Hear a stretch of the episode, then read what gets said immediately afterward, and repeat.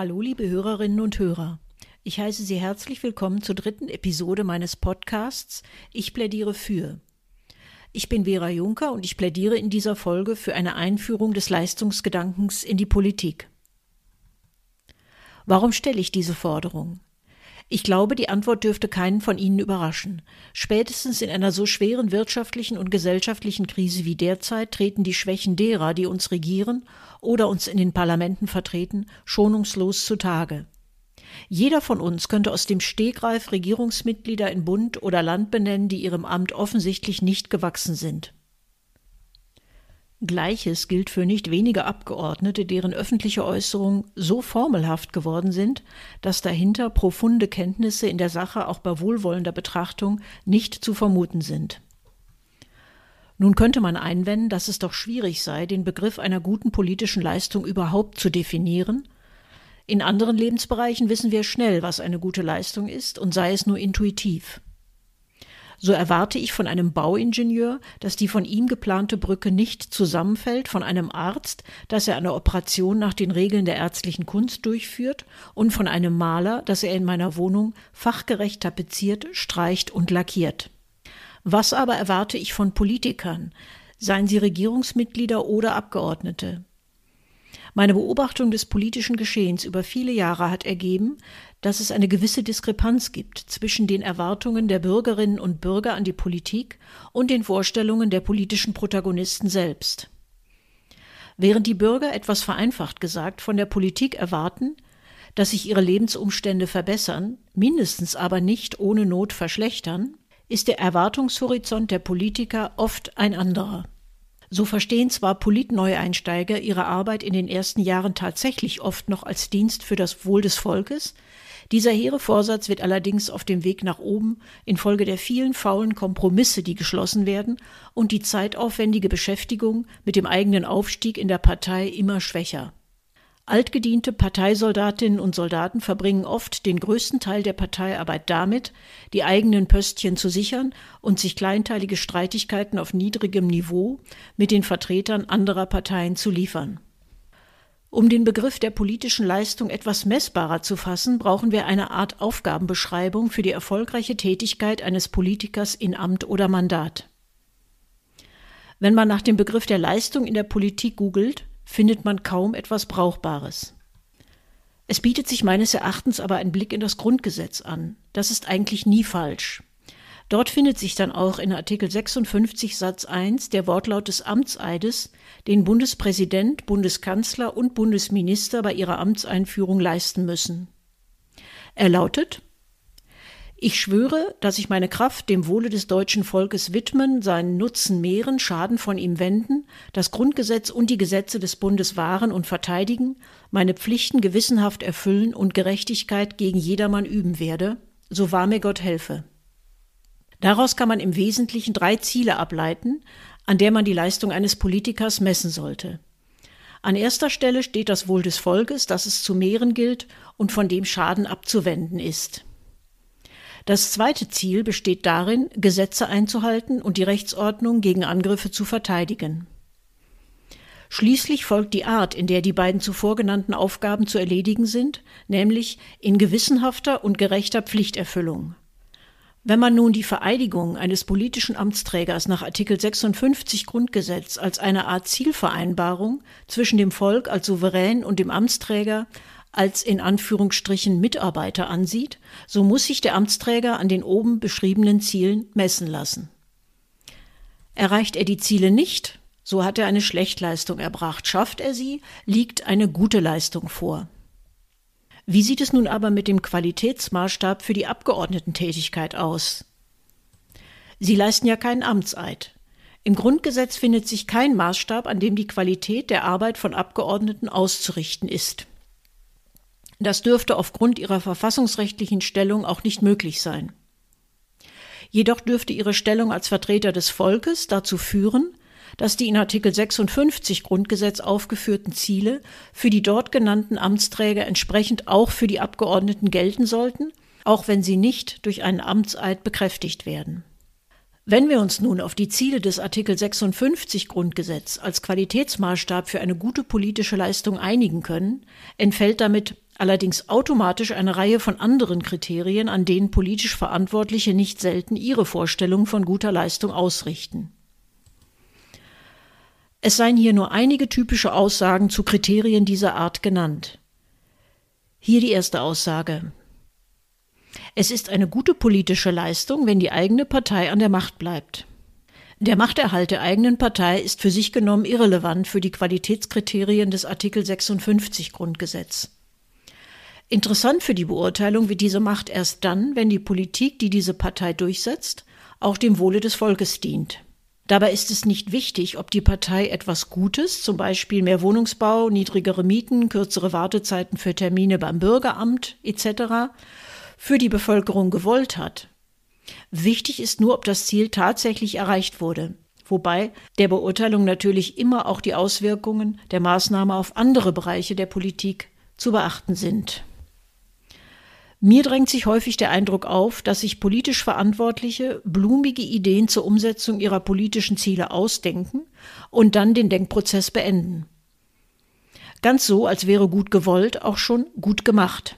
Das mag daran liegen, dass einfach zu wenig Wissen über tatsächliche Abläufe, technische und verwaltungsorganisatorische Voraussetzungen bei der von mir sogenannten Woller-Ebene vorhanden sind.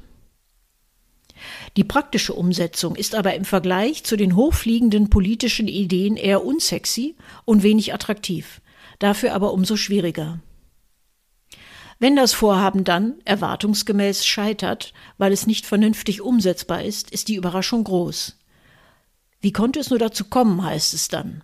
Die zweite typische Aussage zu einer vermeintlich guten politischen Leistung lautet es ist eine politische Leistung, wenn es mir gelingt, den politischen Gegner schlecht aussehen zu lassen.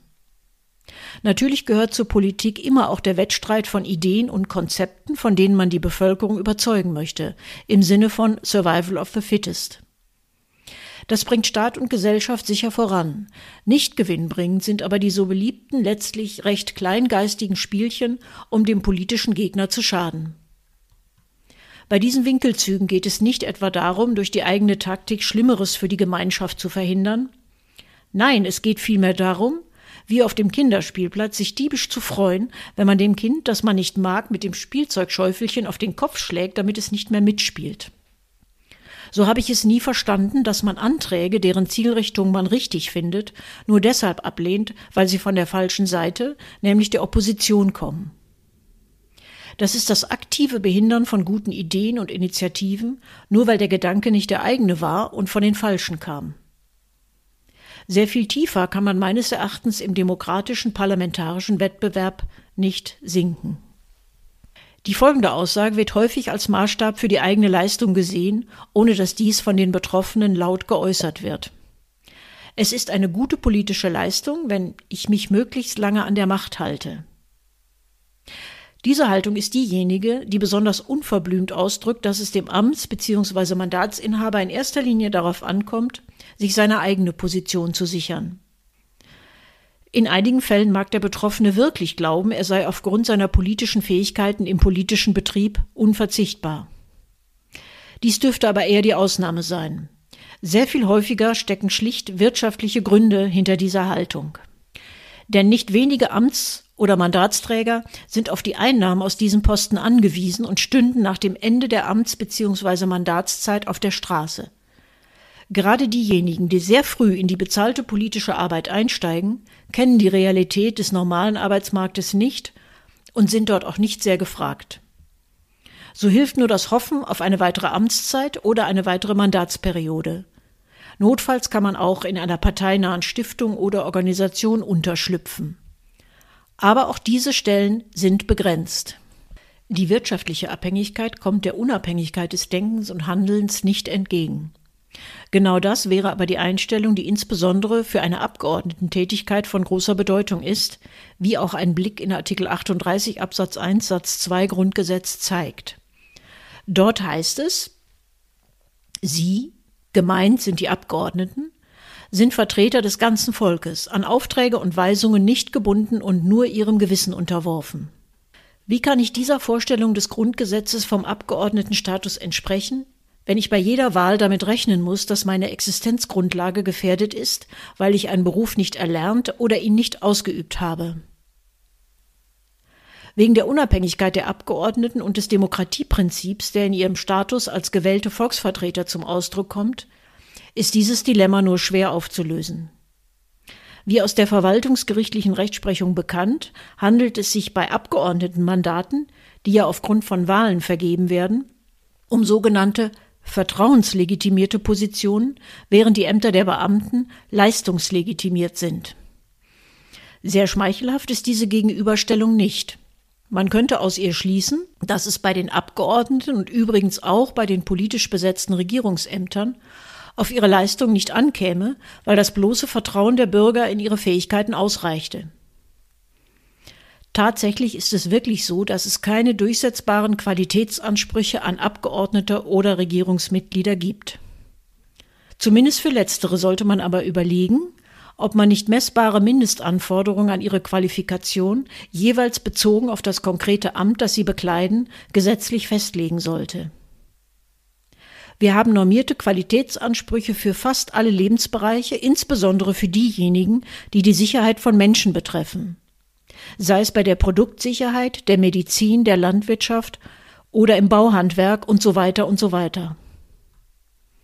Es ist daher nicht erklärbar, warum es solche Qualitätsnormen nicht auch für die höchsten Ämter in unseren Regierungen in Bund und Land gibt. Schließlich greifen die Regierungen mit ihren Entscheidungen tief in unser aller Leben ein – zum Teil bis hin zur Existenzbedrohung für den Einzelnen. Konkret sollten diese Mindestqualitätsstandards für die Ministerinnen und Minister in Bund und Land und für die Staatssekretärinnen und Staatssekretäre gelten. Welches sind nun die typischen Minderleistungen, die der geneigte Beobachter bei der Besetzung von Regierungsposten immer wieder feststellen muss? Die erste Konstellation. Ein Ministerposten wird fachfremd und aus sachfremden Erwägungen mit einer Person besetzt, die die fachlichen Voraussetzungen für dieses Amt nicht hat. Was qualifiziert beispielsweise einen Kinderbuchautoren zum Wirtschaftsminister oder einen Diplom-Sozialpädagogen zum Landwirtschaftsminister? Wie wir alle wissen, gibt es noch einige weitere Beispiele dieser Art in Gegenwart und Vergangenheit. In diesem Zusammenhang hört man ja häufig das Argument, er oder sie waren jetzt einfach dran. Oder aber es musste auch der rechte oder linke Flügel oder diese oder jene Region berücksichtigt werden.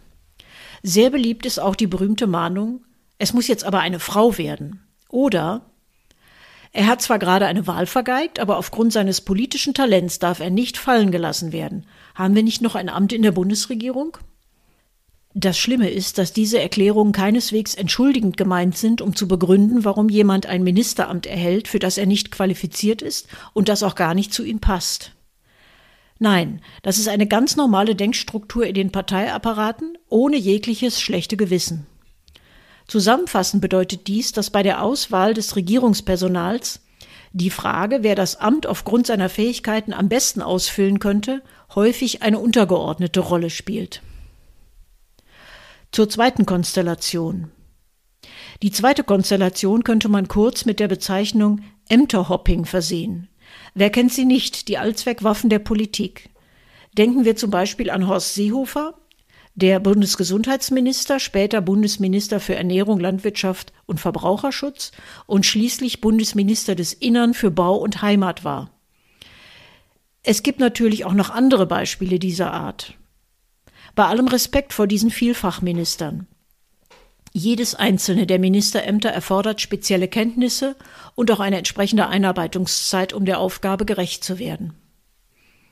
Natürlich ist da auch noch der Ministeriumsapparat, der die Arbeit auf Fachebene erledigt und den Minister berät und vorbereitet. Es sollte aber dennoch selbstverständlich sein, dass ein vakantes Ministeramt nicht danach besetzt wird, wer vielleicht in einem anderen Ministeramt schon tätig war sondern wer die besten fachlichen Voraussetzungen für das vakante Amt hat.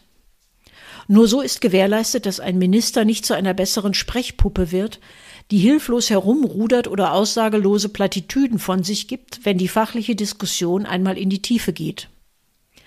Das schadet nicht nur der Person des Ministers, sondern insbesondere auch dem Amt. Welches sind nun die Mindestqualitätsstandards, die man für die von mir genannten Ämter in Bundes- und Landesregierungen festlegen sollte? Das wichtigste Kriterium ist eine abgeschlossene Berufsausbildung. Dabei ist es ohne Belang, ob dies eine Lehre oder ein Studium ist.